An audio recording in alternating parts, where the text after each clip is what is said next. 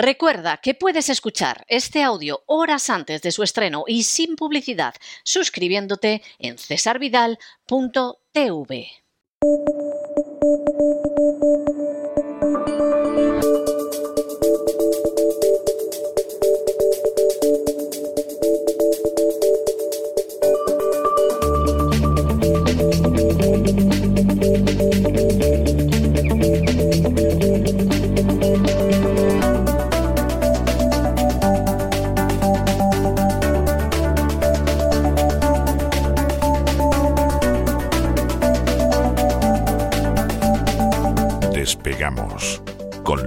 Ramírez.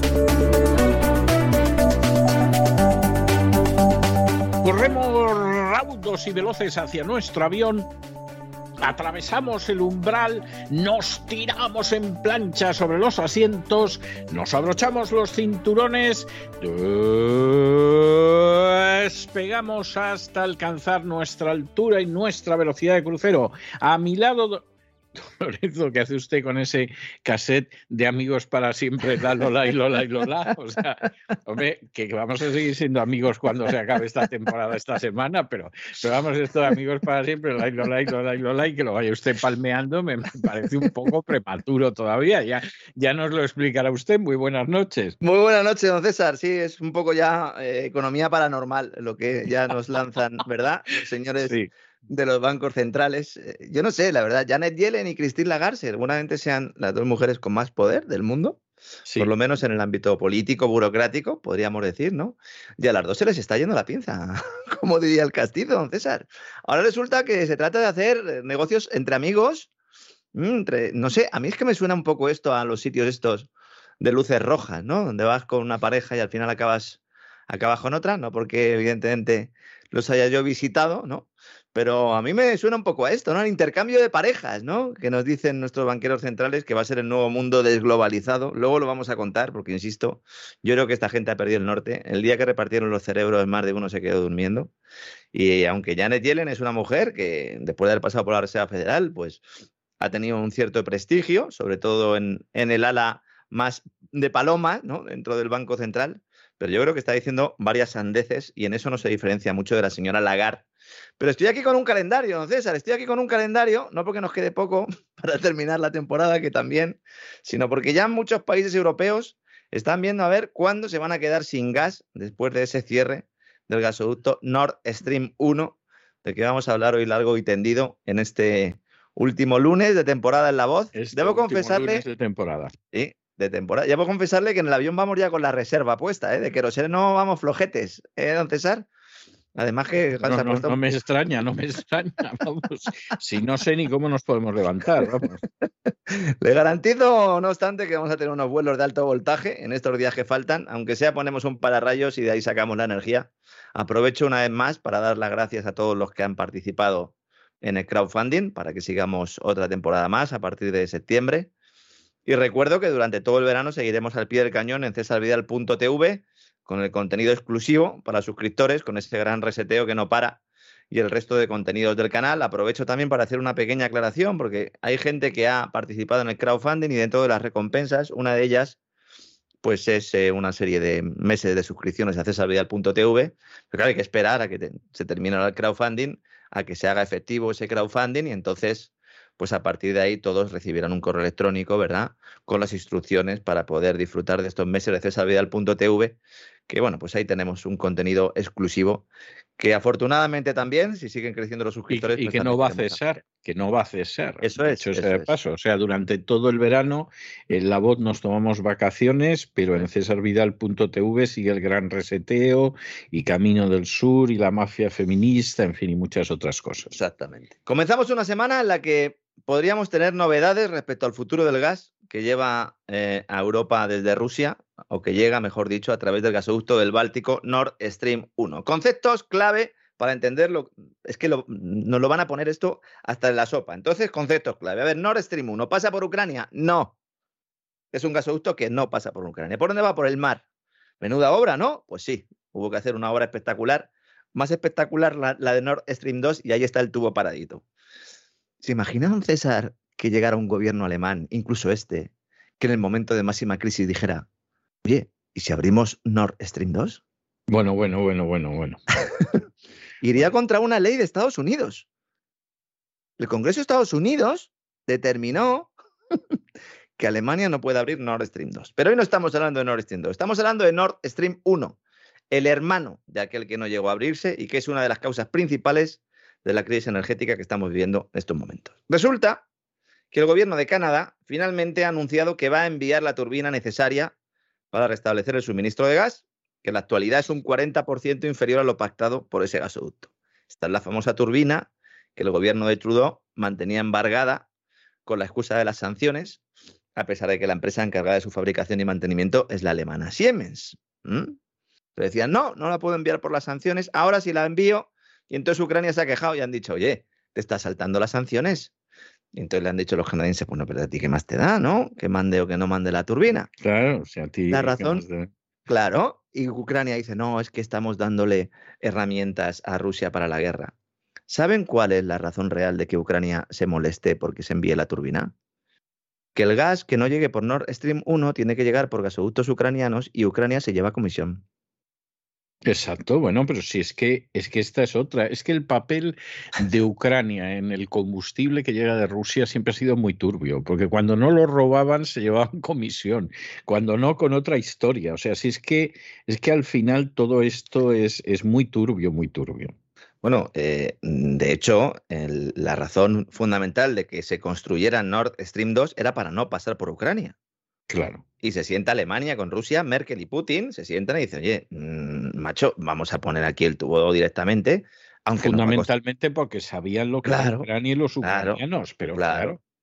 Dice que esto nos va a costar una pasta, porque es una pasta, tirar un tubo por el lecho marino, es una pasta y además es una obra complicada, compleja, pero se hizo, ¿no? Y ahí está, durmiendo el sueño de los justos. En un comunicado emitido el sábado, porque ha sido un fin de semana estos calentitos, yo cuando me dice usted siempre, cuando acabamos el gran reseteo, me dice, a ver si descansa usted un poco, digo, bueno, pues voy a descansar lo mismo que don César Vidal, prácticamente nada, ¿no? En un comunicado emitido el sábado, el ministro canadiense de Recursos Naturales, Jonathan Wilkinson, dijo que el permiso de exportación se había emitido tras extensas discusiones con nuestros amigos y aliados europeos. Volvemos otra vez a la amistad, ¿no? Estos, estos son todos grupos de amigos, ¿no? Que han salido por ahí de borrachera y que en un momento dado pues se sientan y discuten. Alemania le ha dicho a Canadá, mira, hazlo, hazlo como quieras, pero o mandas la turbina o yo me empiezo a desmarcar de todo el rollo este de las sanciones. Ya he puesto el trasero lo suficiente.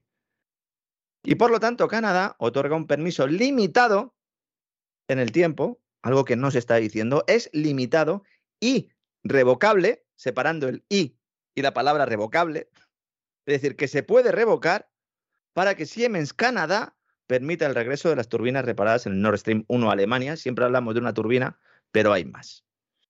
En ausencia de un suministro necesario de gas natural, dice Canadá, la economía alemana va a sufrir dificultades muy importantes, algo que todos sabemos, y como los propios alemanes correrán el riesgo de no poder calentarse en invierno, dice Canadá, nosotros mandamos la turbina.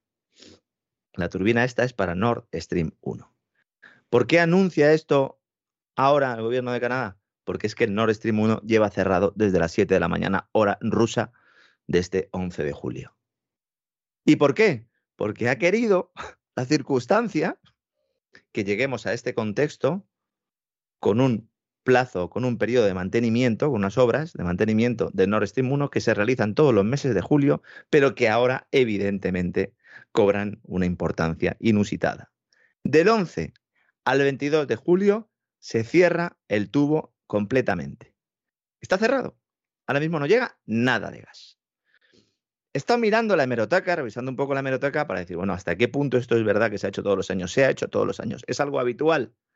Problema, que en otros años no ha habido un conflicto como el actual, no ha habido un paquete de sanciones a Rusia que han motivado que haya habido una serie de cambios espectaculares, tanto en la oferta y en la demanda de los hidrocarburos, y que hayan motivado que haya tubos que no están funcionando al máximo de su capacidad y que de hecho haya una exigencia por parte de las autoridades de los países europeos por aumentar el nivel de almacenamiento de cara al invierno. Esto no era un problema y ahora es un problema. Los economistas de Bruegel, es una consultora importante de referencia en Europa, ya ha hecho una especie de mapa para ver cuándo se le acaba el gas a cada uno de los países. Lo tengo ahora mismo en pantalla y la verdad es que eh, genera cierta, cierta desazón y sobre todo mucha preocupación dependiendo cada uno de dónde viva, evidentemente, ¿no? Todo el mundo estará pensando, bueno, España, España se quedaría sin gas si no eh, importara más el 2 de diciembre de este año. Si no importara más. Noticia buena para España, que tiene otras vías de suministro. Una, el gasoducto de Argelia, que vamos a pagar a precio de oro. Si efectivamente Argelia no decide cortar el grifo, que esto sería otro elemento importante a tener en cuenta. Y luego las compras de gas natural licuado de Estados Unidos, que alguno podrá decir, bueno, eh, de esto nos podemos favorecer todos. No, solo se pueden favorecer o beneficiar los países que tengan plantas regasificadoras y España es una potencia, tiene plantas regasificadoras y por lo tanto el suministro en España no voy a decir que estaría garantizado, pero dentro del panorama europeo sería uno de los países que menos sufrirían siempre y cuando, insisto, Argelia no cortara el grifo. Pero claro, hay otros países como Alemania, hay otros países como Austria, hay otros países como Italia que podrían sufrir. Italia tiene una ventaja, ¿cuál? Que es socio preferente de Argelia. Y si Argelia tiene que decidir, pues derivar parte del suministro a uno de los dos países, a Italia o a España, decidirá evidentemente enviarlo a Italia. Bruegel dice que es necesario reducir el consumo de gas en Europa un 15% para evitar eh, las restricciones en el consumo. Alemania hoy ha anunciado también que deja de iluminar algunas calles de sus ciudades porque no tiene energía eléctrica para encender las farolas. Ya es bien triste, ¿eh? Ya es bien triste. Cuando hablábamos de esto nos decían que estábamos locos. Nos decían, están ustedes locos, ¿cómo va a tener una...? Pues hay una crisis de caballo. La agencia alemana DW explica que las reservas de gas germanas, que actualmente estarían a aproximadamente un 64-65% de su capacidad actual, llegan para un máximo de dos meses. La gran cuestión es, ¿va a abrir Putin Nord Stream 1 cuando hayan pasado estos 10 días de mantenimiento? Pues hay serias dudas Primero por el tema de las turbinas famoso y luego porque, eh, bueno, pues puede utilizarlo, ¿no? Como herramienta de presión para obligar a los países europeos a que paguen más por ese gas natural licuado en la medida en que puedan conseguirlo, se lo compren a Estados Unidos, a Qatar o a quien sea, pero sobre todo haciendo que afronten el invierno sin garantías de suministro. La agencia alemana, como digo, está planteando que este cierre rutinario puede convertirse en un mantenimiento político que dure más tiempo. Es así como lo están denominando ellos. Y en el gobierno de Alemania, el presidente de la Agencia Federal de Redes Energéticas de Alemania, el, que sería equivalente a nuestro, a red eléctrica o en gas, ha pedido a la población que reduzca su consumo de energía. Discurso de guerra. Pero discurso de, de guerra, de guerra cuando están bombardeando tu país. No cuando está una guerra civil en un país de al lado en el cual pues llevan a tiro desde hace muchísimo tiempo y donde ahora ha intervenido recientemente Rusia de una manera más flagrante, ¿no? Si finalmente Rusia bloquea los flujos de gas más tiempo de lo previsto, dice el gobierno de Alemania, tendremos que hablar más seriamente sobre el ahorro. Y en este sentido, por ejemplo, el mayor propietario residencial de Alemania, eh, Bonovia, que tienen pues unos 500.000 apartamentos, ya ha tomado la decisión de reducir la calefacción de los inquilinos en muchos de sus apartamentos por las noches. Estamos en julio, que ahora hace calorcete, pero ¿qué va a pasar en otoño? ¿Qué va a pasar en invierno? La gran esperanza en estos momentos, y que yo considero bastante factible, es decir, yo en esto sí que no soy tan negativo como los analistas internacionales, es que el Kremlin considere que es más beneficioso para los intereses de Rusia seguir vendiendo gas a Europa, aunque sea menos cantidad que antes de la intervención militar en Ucrania. Es verdad que hay muchos analistas geopolíticos que insisten en que Putin va a cerrar el grifo. A lo mejor le obligan a cerrarlo, que esto sería también otra cuestión a tener en cuenta, ¿no? Porque claro, si me pones eh, pepinos nucleares en la puerta de mi casa, pues a lo mejor yo intervengo militarmente en otro país, ¿no? Que es lo que ha sucedido básicamente en el caso de, de Ucrania, ¿no? Pero claro, ¿pueden empujar a Putin a cerrar el grifo? Bueno, pueden empujarlo. Lo cierto es que no está nada claro que otros países que podríamos denominar no alineados estamos recuperando viejos conceptos del, ¿verdad? De la Guerra Fría, al final, no alineados. Bueno, de las, de las guerras en general, ¿no? Con los intereses de Estados Unidos, sean capaces de cubrir toda la demanda. No está claro que puedan cubrir toda la demanda. Pero, pero nada claro, ¿eh? Nada. nada, nada claro. Porque es que además esto es una carrera. Esto es una carrera. Miren, tengo aquí en pantalla eh, los almacenamientos ahora mismo. ¿no? El objetivo de Europa es tener un almacenamiento del 80%. Pero es que con el 80% no, no pasas el, verano, el invierno entero. Necesitas seguir comprando ¿no? en otros sitios. Pues fundamentalmente, como digo, el gas natural licuado y luego el tema de Argelia, que a ver si finalmente pues, eh, se hace ese proyecto para que Italia o España, a través de Francia, pero bueno, pudiera llevar parte de ese gas al centro de Europa. Pero es que, vamos a ver, Bulgaria tiene ahora mismo los depósitos al 35%. Por debajo de un 70% ya se considera que te la está jugando. Bulgaria tiene un 35%, Croacia un 35% también, Austria tiene un 47%. Estamos ya hablando de cifras del 9 de julio. Alemania un 63%. Polonia va on fire. Polonia va a tope. Además, Polonia, Polonia, eh, supongo que se alegrará alguno, ¿no? Algún político español, eurodiputado, que le gusta empinar el codo, porque eh, Polonia y Portugal que tienen los tanques casi 100% llenos. Portugal, como decía antes, no va a tener problemas por el gas natural licuado, pero es que en el caso de Polonia va a abrir un nuevo gasoducto a Noruega el 1 de octubre. Y bueno, es el primer país de la Unión Europea que se desconecta por completo de los suministros de gas rusos, ¿no? Va a depender de Noruega a partir de ese momento. También hay que aclarar que dijo Reino Unido que traería eh, gas a Europa a través de Países Bajos, pero eh, ya confirmamos la semana pasada que esto no se va a producir. Suficiente tienen ¿no? con buscarle eh, un lecho a Boris Johnson ¿no? después de la salida del gobierno. ¿no? Entonces, insisto, la gran esperanza ahora mismo es que el Kremlin considere que es más beneficioso para Rusia seguir vendiendo gas a Europa, aunque mucha gente en Europa que está deseando que Putin corte.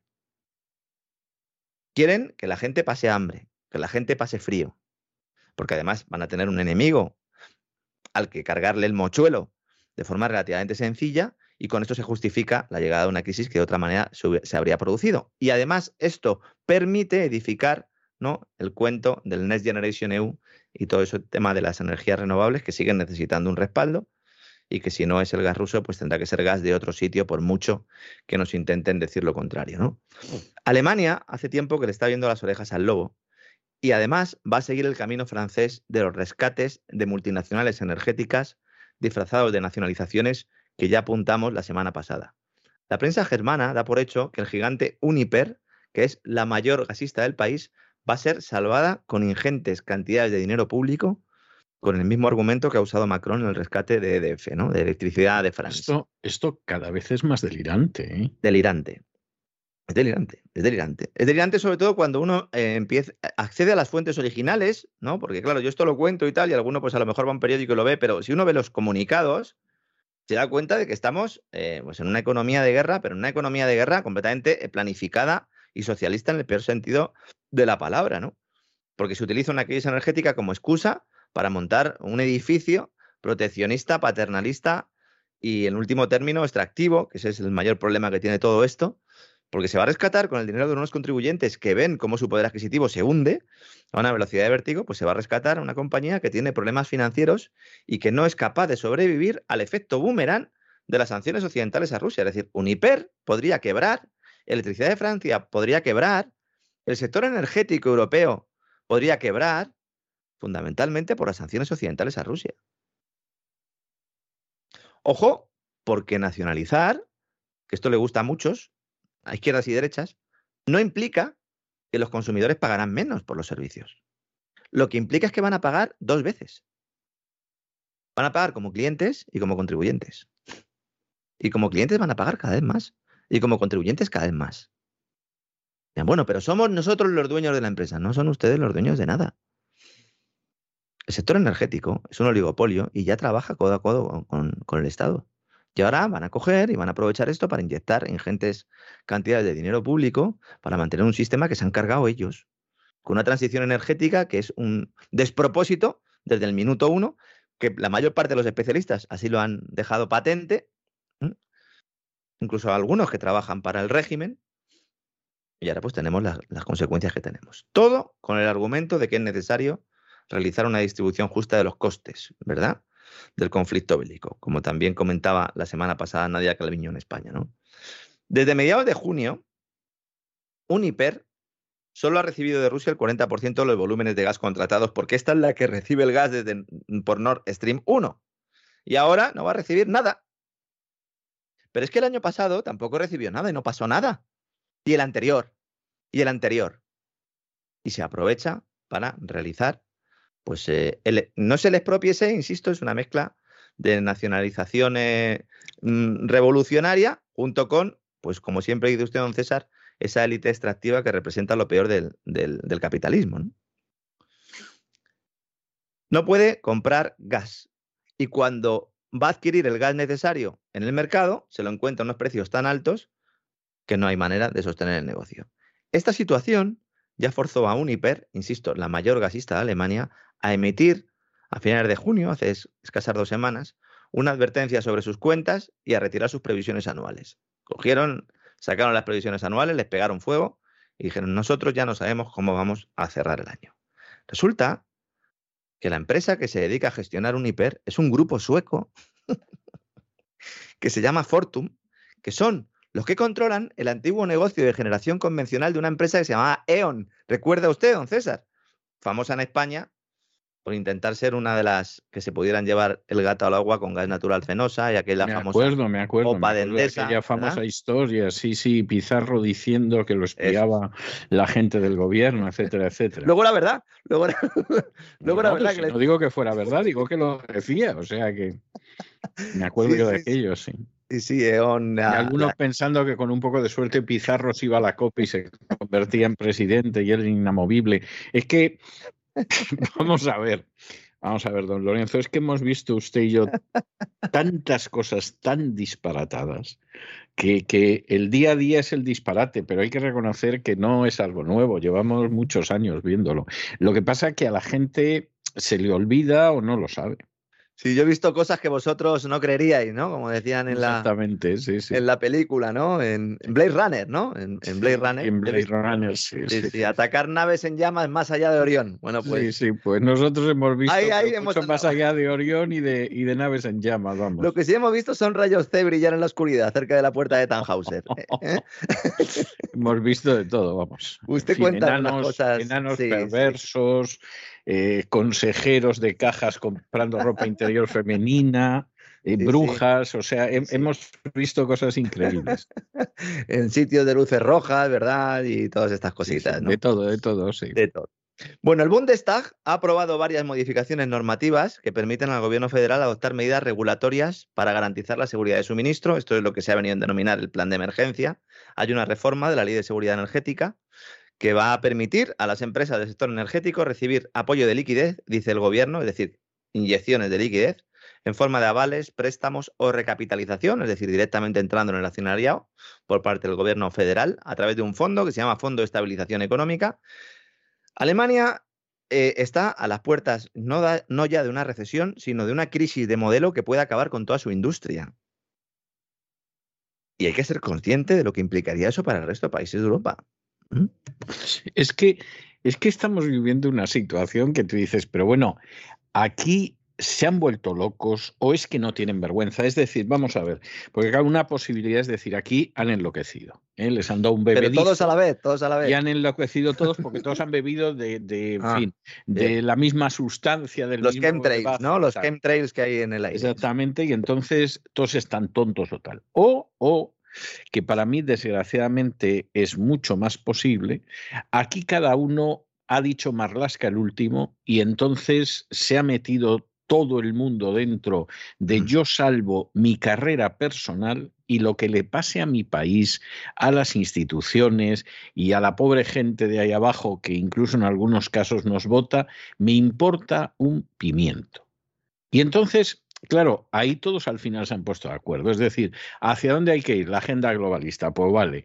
Eh, la cruzada contra el turco, bueno, pues ahí Erdogan no hubiera estado de acuerdo, pero si hubiera sido el guion, pues todos se hubieran apuntado a la cruzada contra el turco. Es decir, no hay otra cosa. Y, en realidad, iba a decir en el fondo, pero yo creo que es muy evidente, a nadie le importa un pimiento, ni el destino de Europa, ni de la Unión Europea, ni de sus países, y no digo ya las poblaciones, porque eso no se les ha pasado por las meninges jamás. Es decir, a todos les interesa asegurar las situaciones en las que están, que en términos generales, y parodiando lo que dice el presidente Biden, están muy por encima de sus posibilidades. Y da lo mismo que sea Pedro Sánchez, que el semidifunto Boris Johnson, que la Úrsula von den Bruggen, etcétera. Ahí está todo el mundo a eso. Y tienes a un personaje como el noruego este siniestro, el, el Stoltenberg este que está al frente de la OTAN. general de la OTAN. Que, que tú dices, bueno, este tipo es que o está loco perdido o es más malo que un pincho. Este, lo único que está pensando es que cuando salga le van a dar el Norgue y, a él lo que pase le importa un bledo. O sea, y esta es la realidad. hemos llegado socio, a socio de, Guillermito Puertas en Gavi Alliance y en toda esa esa estructura creada en el mundo para, a través de la vacunación, promover el aborto, el aborto en África, que no se dice nunca y aquí sí lo decimos. Y aquí sí lo decimos. Entonces, el, el, problema es que hemos llegado a la peor situación que puede producirse cuando hay unas élites reducidas que gobiernan sobre pobre gente. Y es que no les importe nada. Porque a veces las élites, simplemente por supervivencia, tienen que intentar hacer algo bien. Lo que pasa es que sabemos una cierta prosperidad. Claro, pero si no lo hacen, don César, en la historia, usted que es historiador, si no lo hacen, ¿esto cómo acaba? Acaba pues con, tiros y pedras. Acaba con tiros y pedras. Sí, sí. Esto bueno, va pues ahora en Holanda. En Holanda ya están disparando directamente a los agricultores y ganaderos que están allí con sus tractores, ya directamente a tiros, la policía. ¿Mm? Alguno de verdad seguramente esté disfrutando y tendrá sueños húmedos con todo esto, porque en, parte, una buena parte de esa agenda de la que usted está hablando, don César, ya está especificado y tipificado que después de la crisis vienen las revueltas sociales, unas revueltas sociales que en anteriores crisis no se hayan producido, pero es que ahora no vamos a tener, eh, o en algunos países no va a haber la posibilidad directamente de tener un consumo energético o como el de toda la vida, o como decía uno de los responsables de BlackRock, hace tres meses, se va a producir una cosa en Occidente que no estamos acostumbrados y es ir al supermercado y que puedas no comprar lo que habías ido a comprar, bien por precio, bien porque no haya. Y si tú ya llega un momento en el que no le puedes echar gasolina al tractor, si te han perseguido ¿no? con el tema de los objetivos climáticos, si no mm, puedes eh, ni siquiera pagarte un domicilio, si tu poder adquisitivo se hunde, pues al final llega un momento en el que sales a la calle a pegar tiros y pedras. Y esto es lo que están esperando. Y lo están esperando. Y lo dice Klaus Schwab, presidente del Foro. Pues ya sería el remate, porque usted lo dice, dirá lo, que va a surgir de ahí. O sea, claro, si estamos en la idea de que sobre el caos ya vamos a llegar al dominio completo y todo, bueno, yo puedo entender la historia, pero eso es extremadamente peligroso. ¿eh? Es extremadamente peligroso y es algo que hasta hace bien poco pues aunque hay documentación que prueba un poco cuál es eh, la intención de estas élites, hemos mostrado parte de ella ¿no? en cesarvidal.tv en el gran reseteo, pero yo creo que el libro COVID-19 de Great Reset de, Klaus Bob, el presidente del Foro Económico Mundial, yo creo que en eso es paradigmático porque es que especifica lo de los disturbios sociales. Él no habla evidentemente de la guerra de Ucrania, lo gira y lo liga todo ¿no? a esa revolución digital y al efecto de la ruptura de las cadenas de suministro por la pandemia, pero evidentemente todo forma parte de este mismo proceso. ¿no? Bueno, es que si no, que me explique alguien cómo, con el contexto, en el contexto, perdón, y con la situación que estamos contando que tiene Alemania, resulta que la empresa alemana RWE va a suministrar gas a Marruecos a través de España. Es decir, le están diciendo a sus ciudadanos, oigan, no se duchen, dúchense menos, no pongan la calefacción, vamos a cortar la luz porque no tenemos suficiente gas para producir electricidad, pero yo el gas que tengo me lo voy a llevar a España, me voy a meter por el gasoducto del Magreb y se lo voy a dar a Mohamed. Yo de verdad, que alguien me lo explique. La compañía alemana va a llevar el gas, insisto, desde España al Magreb. Iba una comercializadora eh, una empresa eh, marroquí que se llama ONE a, dar, a darse de alta como comercializadora. No lo sé si ha tenido algún tipo de problema en, ese trámite, lo estoy investigando justo en estos momentos, daremos novedades, espero, a lo largo de esta semana, y si no, pues ya hablaremos de ello, ¿no? La siguiente temporada. Y en ese contexto sale el gigante energético alemán y hace, pues, mm, de comercializadora de transición es que ya no es que se esté plegando a los objetivos de Estados Unidos o de la OTAN, es que forman parte de lo mismo. Los ciudadanos alemanes van a ver cómo se les exige reducir el consumo mientras que se lleva gas alemán a Marruecos. Y en España, bueno, lo del tope del gas, esto ya sí que es de aurora boreal, que diría don Roberto Centeno. Se pone el tope del gas. Vamos a Europa a dar la matraca. Es la principal medida energética del gobierno, lo hemos contado ya muchas veces. Bueno, pues según Jorge Sanz, no el actor, por Dios, el expresidente de la Comisión de Expertos para la Transición Energética, es decir, un hombre que no es nada sospechoso de ser excesivamente crítico con el gobierno, porque pertenece ¿no? a esa comisión de expertos, ha realizado una entrevista con un periódico español que se llama El Debate, que recomiendo a todo el mundo que vayan a buscar esa entrevista, porque es que no deja títere con cabeza. Y habla un poco o pone cifras, algo que ya habíamos anticipado aquí. Mes de junio. El precio del mercado mayorista, donde se fija el precio de la electricidad en España, se reduce un 47%. Y esto es lo que lleva ¿no? al gobierno a decir, esto ha sido un éxito. ¿no? Pero el impacto sobre los consumidores es muy inferior. Porque el precio al cual los consumidores con precios eh, ligados al pool, los que están en la tarifa regulada, sobre todo adquieren la electricidad, se ha reducido solamente un 14%. Es decir, ya tenemos de un 47%, el impacto en la factura es de un 14%. Y los consumidores que tienen contratos de precio fijo, que de alguna manera el, gobierno les expulsó de la tarifa regulada porque estaba metiendo cada día más costes, aquellos que no han renovado ni prorrogado, pues no han experimentado ninguna reducción. En agregado, los consumidores españoles se han ahorrado en la factura de junio con la medida del gobierno unos 250 millones de euros. Muchos dirán, estupendo, pues ha funcionado. Pues no, señor. Porque esta reducción en el precio de mercado mayorista significa que a partir de enero, de enero de 2023, hay que ajustar los cargos que graban las facturas. ¿Para qué? Para compensar la menor retribución de las instalaciones renovables y de cogeneración que tienen también retribución regulada. Lo que yo decía, ¿nos lo van a meter vía coste fijo? Pues nos lo van a meter vía coste fijo sin vaselina y ya les advierto que el volumen de supositorio es bastante elevado. Estoy hablando de 540 millones de euros. Es decir, nos ahorramos 250 millones de euros y luego tenemos que pagar 540. Es, maravilloso. Es, fantástico, es fantástico. es algo, es algo tremendo. Locos al poder, que gritaba, gritaba Marta Sánchez. cierto, cierto, ¿no? Esta es la medida estrella del gobierno español. Dice, bueno, me ahorro 250, pago 540 millones, pero claro, como esto no se ve, como esto será a partir de enero y lo vamos a meter ahí en tarifa, un resultado neto de menos 290 millones de euros solo en los primeros 15 días que la medida estaba en aplicación en junio, es decir, cogiendo esos cálculos.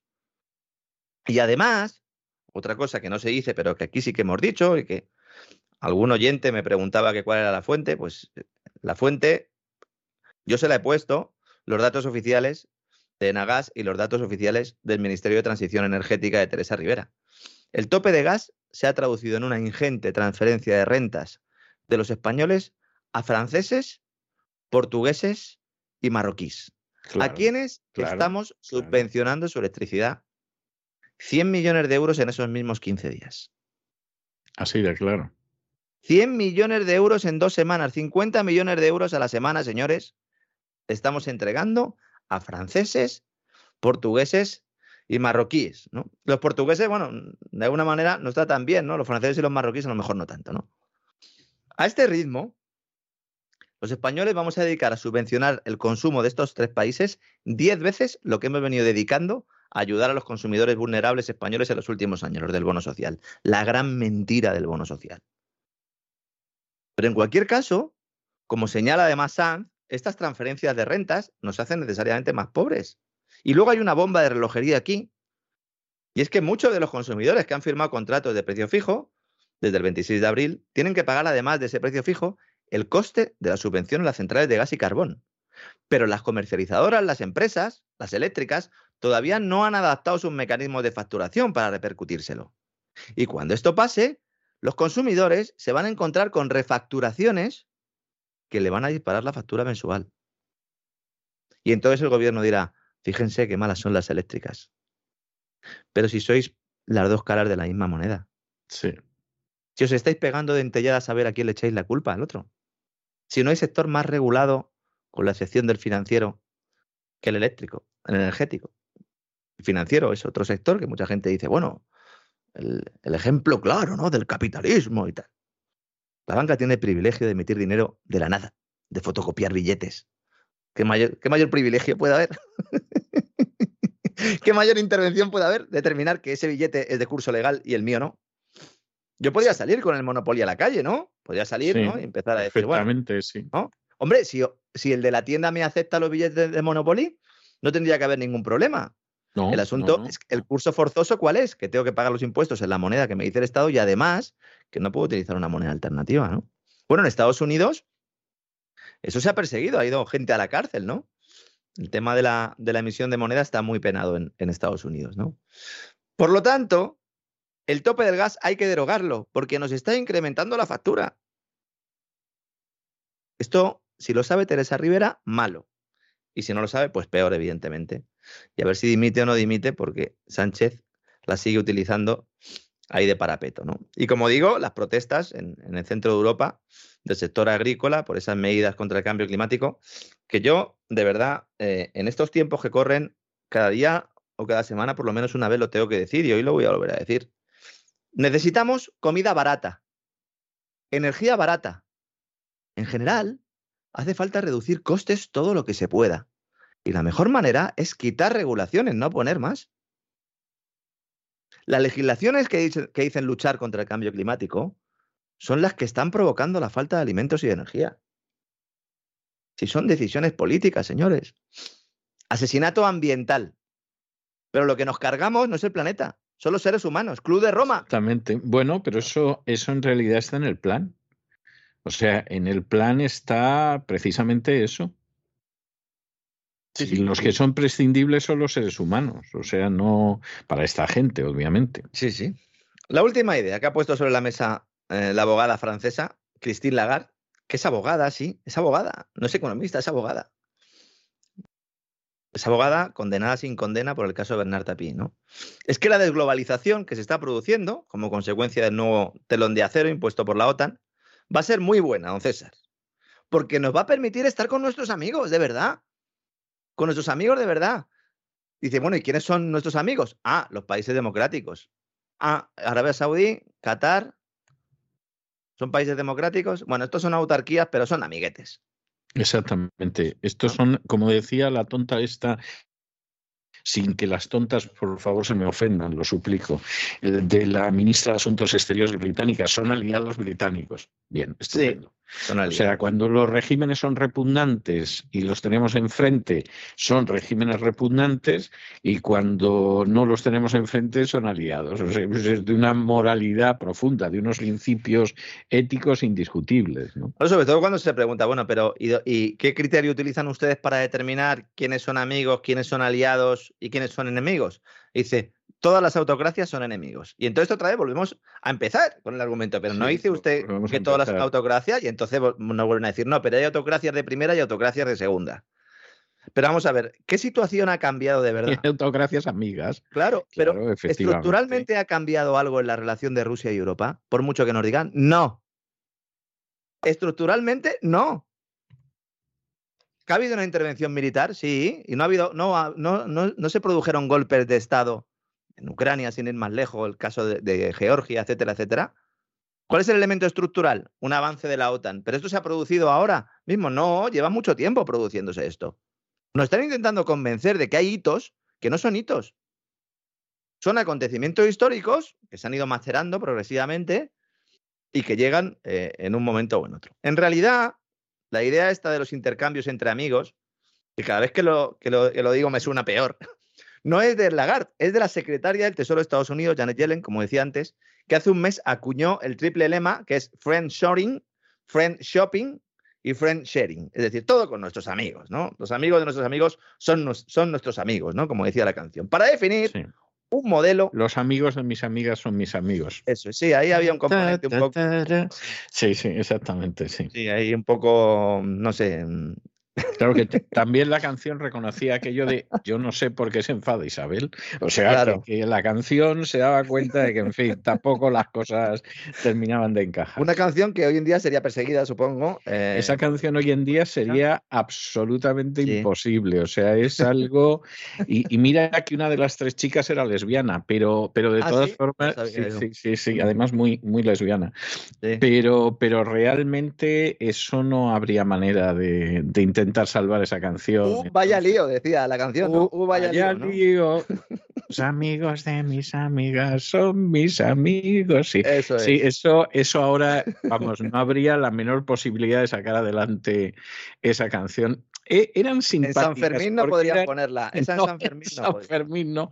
Eran simpáticas porque eran una versión hispánica del Bananarama Pero claro, veías a Lesdale Bananarama y las veías a ellas y decías, pues es como mirar Estados Unidos y mirar España. O sea, claro. Objetivo Birmania, estamos diciendo que estamos hablando de. Objetivo Birmania, efectivamente. Exactamente. Mire, pueden aprovechar nuestros amigos ir a YouTube y ver el vídeo y, porque no sé cuánto va a durar directamente. Eran, muy simpáticas. O sea, a mí personalmente no me parece que tuvieran comparación con las de Bananarama, que esas sí que me parecían palabras mayores. Pero reconozco que las de Objetivo Birmania tenían cierta gracia. Sí. Estamos hablando de la época de la EGB, un César, de la EGB. Yo estaba en la universidad. usted, usted seguramente sí estaba en la EGB, pero yo estaba en la universidad en aquel entonces. O sea que... Luego ya pasé a, Iron Maiden, pero bueno, eso es otra historia que contaremos algún día.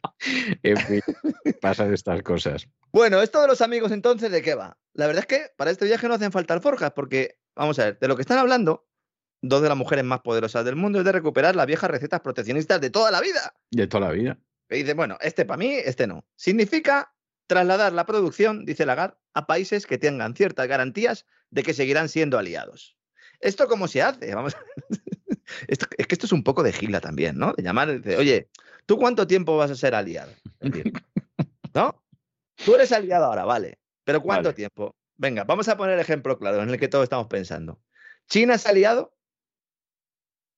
No, China no es aliado, pero el problema es que hay gente, pero es que hay gente que se está inflando a ganar dinero en China y a ver cómo nos ah. convence usted para que dejen de ganarlo. Por ejemplo, el hijo de algún presidente, claro. El de las famosas imágenes que se ha visto, bueno, hay mucha polémica en Estados Unidos, bueno, ya polémica no, ni escándalo, pero o sea, se sigue haciendo público parte del material de ese ordenador de Hunter Biden Primero en algunas redes sociales, en 4chan, es donde eh, surgió, donde se ha publicado buena parte de esta información, eh, pues con imágenes completamente explícitas del hijo del presidente de Estados Unidos con menores de edad, eh, prácticas sexuales, vamos, es, porno duro, y con crack y otra serie de drogas, no solo sobre la mesa, sino incluso pesándolas y jactándose de ello. Yo, fíjese, ese vídeo no lo tengo tan claro.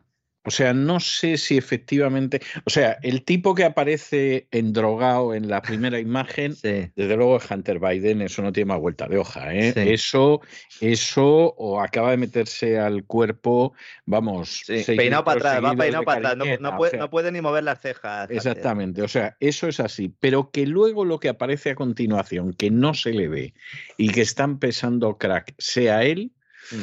puede que sí, puede que no. O sea, yo el vídeo lo he visto varias veces y no me termina de convencer y no será porque yo tenga ninguna simpatía ni por Hunter Biden ni por su padre.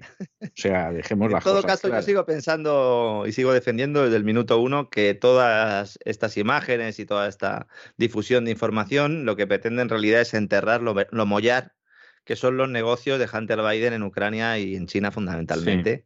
Y el lavado de dinero, eh, dinero negro procedente de actividades ilícitas, no solo del robo y de las comisiones gasistas, sino incluso también del tema de la prostitución y tal, que pueden afectar directamente al presidente de Estados Unidos porque es su hijo, su único hijo vivo, y de hecho hay donaciones o ingresos a cuenta que realiza el propio Biden a Hunter eh, Biden, Hunter hijo, con el que luego se dedica a contratar prostitutas rusas, que fíjese, ¿eh? está en Ucrania y luego al final el hombre lo que quiere son prostitutas rusas, esta gente ya no sabe ni lo que quiere por encima ni por debajo. Yo conozco a algún ministro español que le pasaba lo mismo. ¿eh? ¿Ah, sí? Y que en la etapa en la etapa en que fue ministro se pasaba la vida en Rusia. Yo creo que nunca hemos tenido una relación tan cercana de un miembro del gobierno español a Rusia y la única razón fundamental era que había descubierto un prostíbulo en Moscú que al parecer debía ser la Caraba. Bueno, por lo menos en ese caso podríamos decir que al final el, dinero público se empleaba en algo, ¿no? Esto es como el... Hombre, yo espero que no fuera de más dinero público, porque si encima lo que gastaba era dinero público, hombre, el vuelo en, último término... eso sí.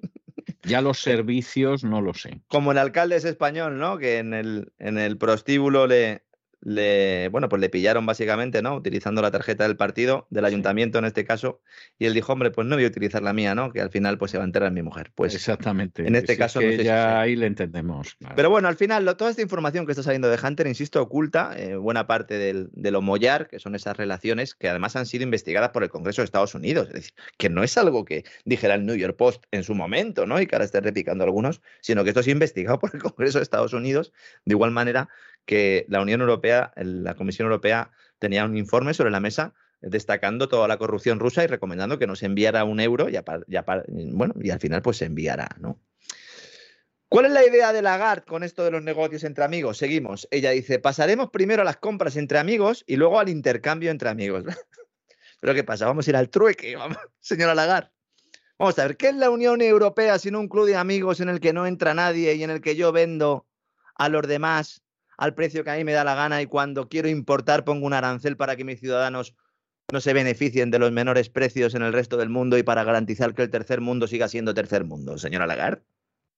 Si es eso, la Unión Europea. Dice, la Unión Europea puede ser un laboratorio de este... No es un laboratorio, la Unión Europea es justo eso quiere experimentar con nuevos modelos de intercambio comercial. We can do it. Sí, dice Lagarde. Sí, we, can, do sí. Bueno, desglobalización, señores, que yo entiendo que este concepto también, el de la globalización, da lugar a error. Desglobalización es igual a pobreza. Pero nos van a intentar convencer de lo contrario. Y no se produce por la guerra de Ucrania.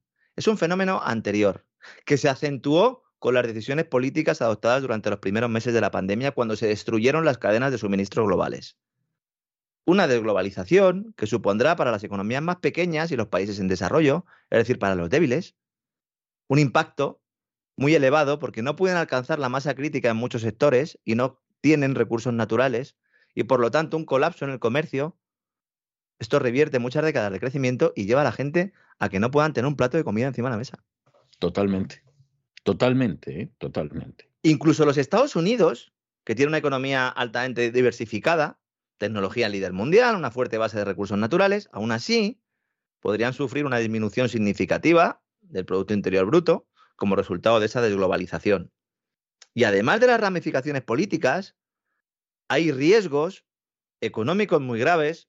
Uno de ellos es que muchos de los factores que han permitido eh, al gobierno de Estados Unidos y también a las multinacionales de Estados Unidos que pidan prestado mucho más que cualquier otro país en los mercados, que es por ese papel del dólar en el centro del sistema, esto también puede verse afectado.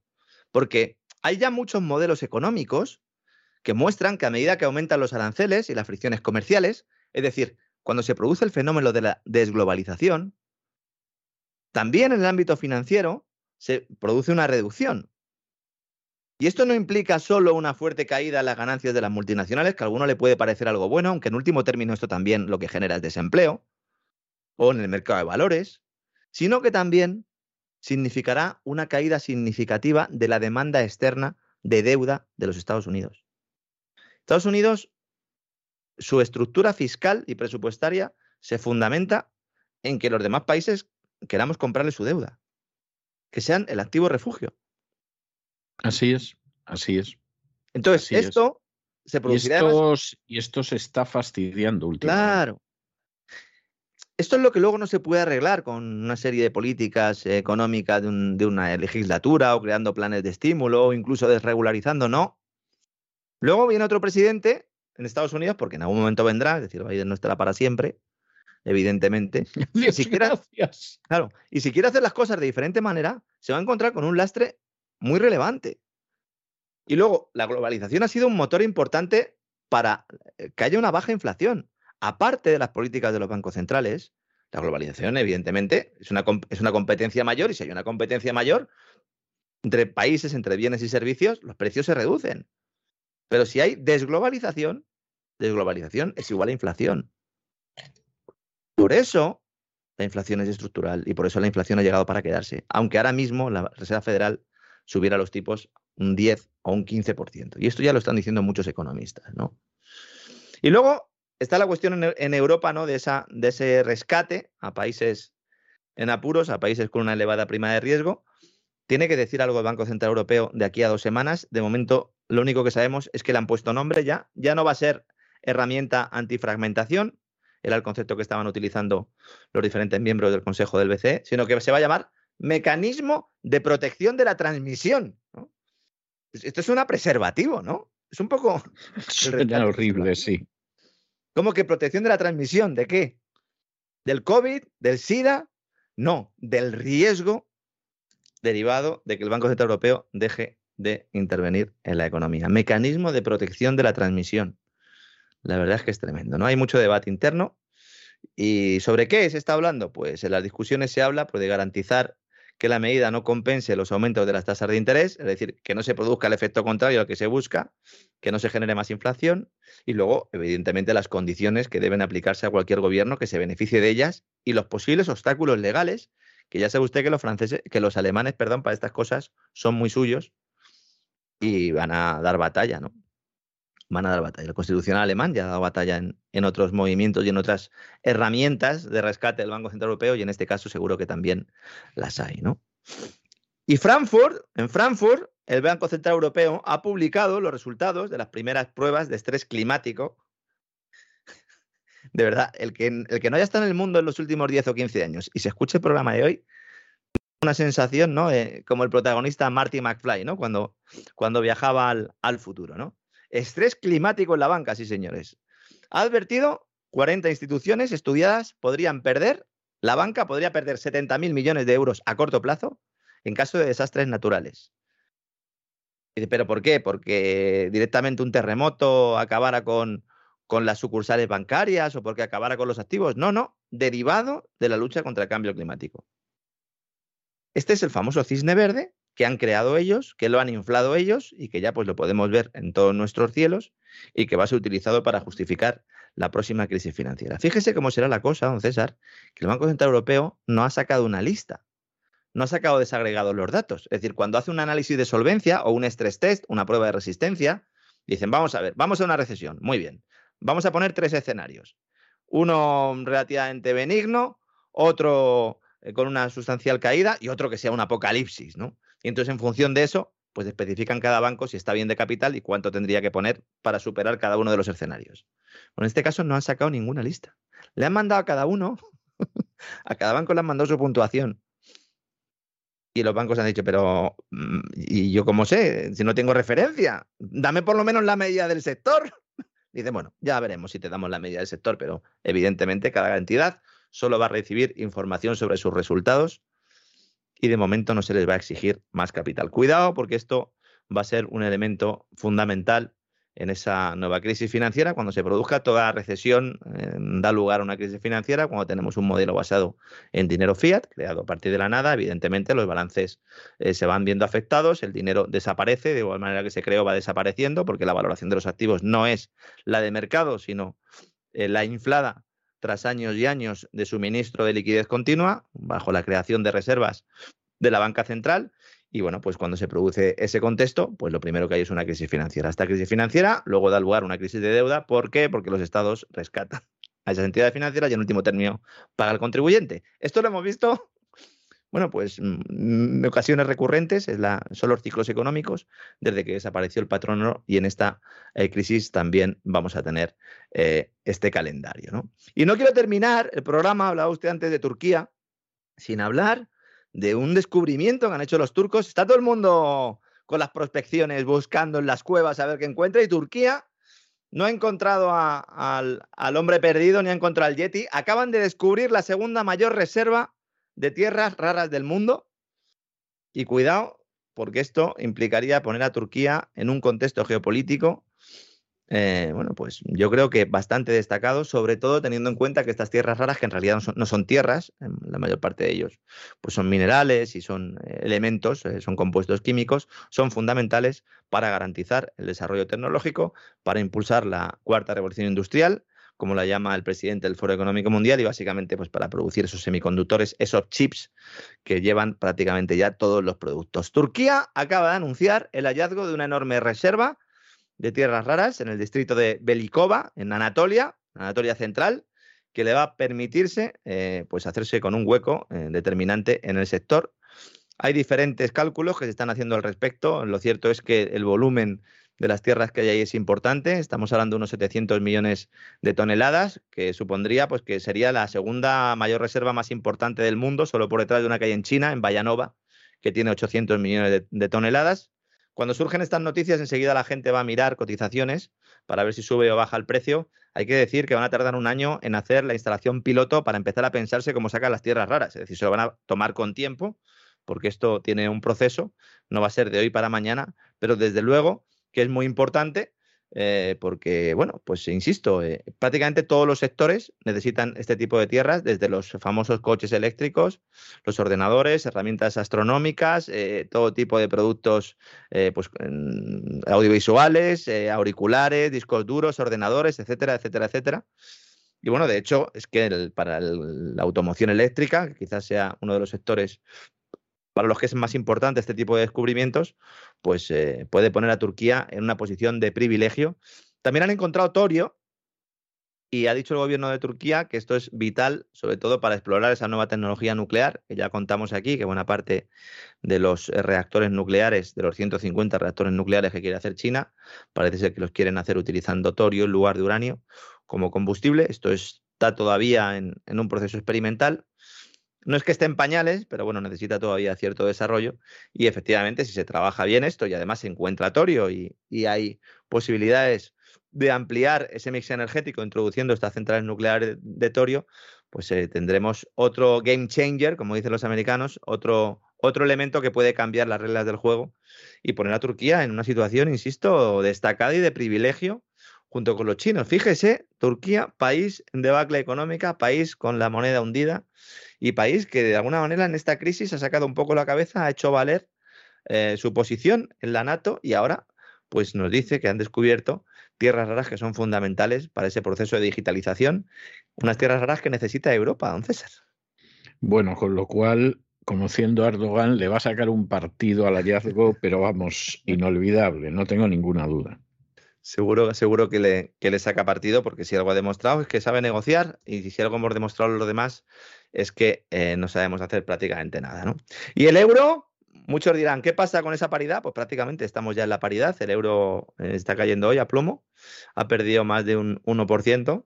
Bueno, es que está ya ahí. Eh, tengo el, el, dato aquí, ya está en el 1.04, es decir, estamos ya en la paridad, 1.0059 para ser más exactos. Don César, estamos ya en la paridad. En estos momentos, según estamos hablando usted y yo, alcanza la paridad euro-dólar, algo que no había sucedido nunca. Hay gente que dice que eso había sucedido antes del año 2000. Antes del año 2000 no había euro, lo que había era un tipo de cambio establecido, pero no había euro, así que sería la primera vez. Que bueno, que esto lo único que hace es confirmar que el mercado pues, no tiene ninguna credibilidad Mejor dicho, no confía en que los gobernantes tengan credibilidad cuando nos dicen que se va a superar esta crisis y que la recesión va a ser corta. Veremos lo que sucede, pero desde luego con una capacidad industrial limitada por esos suministros de gas, lo que hablábamos al principio, y sobre todo ¿no? con esa, eh, ese modus operandi de los políticos, que cada vez que dicen que van a arreglar algo lo terminan empeorando algo más, pues va a ser difícil que nos libremos de esta recesión y esperemos que se cumplan esas previsiones del mercado y que salgamos de ella a mitad del año que viene. Yo no lo veo tan claro. Estados yo, Unidos. No, yo no lo veo tan claro. ¿eh? Estados Unidos a lo mejor sí, porque como siempre digo. Estados Unidos puede ser. Puede ser porque no eh, parte, no parte con una tasa de paro alta. Es decir, no, no tiene una tasa de paro alta. Eh, la economía, luego además los está diversificada, liberalizada. Es muy diversificada, está muy liberalizada. Los estados funcionan de una manera muy independiente, es decir, que un Estado puede ir de cráneo e incluso quebrar y sin embargo haber otro que va de maravilla. O sea que, en ese sentido no sabes, ¿no? Pero, pero la verdad. en Europa no, en Europa no. En, Europa, pinta mal, sobre todo porque hay mucha gente que dice: tú coges el manual de economía y dices, bueno, si tu moneda se deprecia, entonces tienes posibilidad de exportar más. Y en un contexto en el cual pues, hay problemas de las cadenas de suministro y hay shocks, de oferta, pues es posible que pudieras diversificar y ampliar tu comercio exterior. Eso, con el manual de economía en la mano, se podría defender. Pero el problema es que para producir esos bienes, para producir esos servicios, tú necesitas energía y la energía la tienes que comprar en dólares. Sí, es así, es así. entonces, si tienes que comprar la energía en dólares y tu moneda se deprecia frente al dólar, está fastidiado, muchacho, está fastidiado, está fastidiado. Ventaja que tendría un euro más fuerte también, que permitiría luchar de forma más rápida contra la inflación. Es decir, un euro débil también es inflacionario, por la razón que acabo de explicar. Entonces, esto es una pescadilla que se muerde la cola. ¿Y cuál es la manera de conseguir que el, el, euro vuelva otra vez a estar por encima del dólar, subiendo los tipos de interés. ¿Cuándo? ¿Cuánto? Pues un 4, un 5, un 7%. Y eso es lo que no va a suceder. De hecho, hay voces en el seno del Banco Central Europeo que ya están diciendo que los tipos tienen que subir medio punto en cada reunión, en lugar del cuarto de punto del que había eh, hablado Lagarde. Y en Estados Unidos se está hablando ya de subida de 100 puntos básicos, es decir, de un punto porcentual completo frente al 0,75, que es un poco el consenso que hay en el mercado. Vamos a ver subidas de, tipos no agresivas, porque agresivas no, pero sí mucho más elevadas de lo que piensa el mercado. Sí, sí, porque es que si no, la inflación se nos va a ir aún más de las manos. Es que en España supera el 10%. Sí, no, no, no. En España, bueno, supera el 10% oficial. Sí, eso es. Que luego en la práctica es mucho peor, ¿no? Bueno, y en Estados Unidos, si se midiera utilizando los criterios de los años 80, cuando Paul Volcker estaba en la Reserva Federal, entonces la inflación, el IPC, el indicador de precios al consumo, la cesta de la compra de Estados Unidos habría experimentado una subida interanual del 20%. Esa es la inflación real que puede tener Estados Unidos en estos momentos. Sí, sí, sí, sí, sí. Sí, es así, es así. Sí, es así.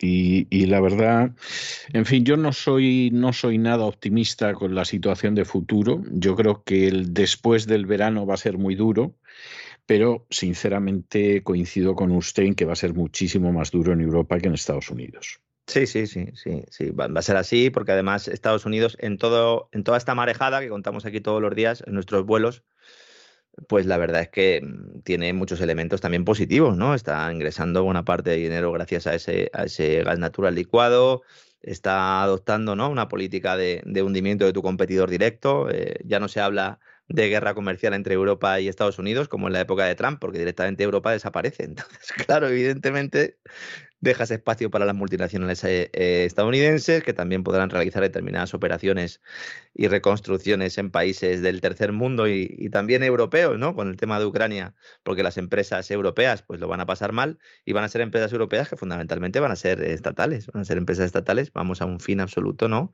De ese libre mercado si todavía queda algo encima de la mesa. Efectivamente, así es. Bueno, eh, el traje de visigodo? Exactamente, eso iba a decir. Vaya poniéndose usted el traje de visigodo porque regresamos en unos instantes y vamos a hablar de, del rey, del aula regia y de los nobles, es decir, de cómo, cómo estaba organizado ese primer Estado español, esa primera monarquía hispánica que la verdad es que lo examinas y dices, no hemos cambiado tanto más de mil años, ¿eh? Lo único con espada, ¿no? Con espada. Exactamente, exactamente, pero, pero no hemos cambiado tanto las cosas como son. Esa es la, la realidad, pero bueno. Bueno, en cualquiera de los casos, nos encontramos en un ratito. Dolores, un abrazo muy fuerte. Hasta dentro de un rato, don César, un abrazo.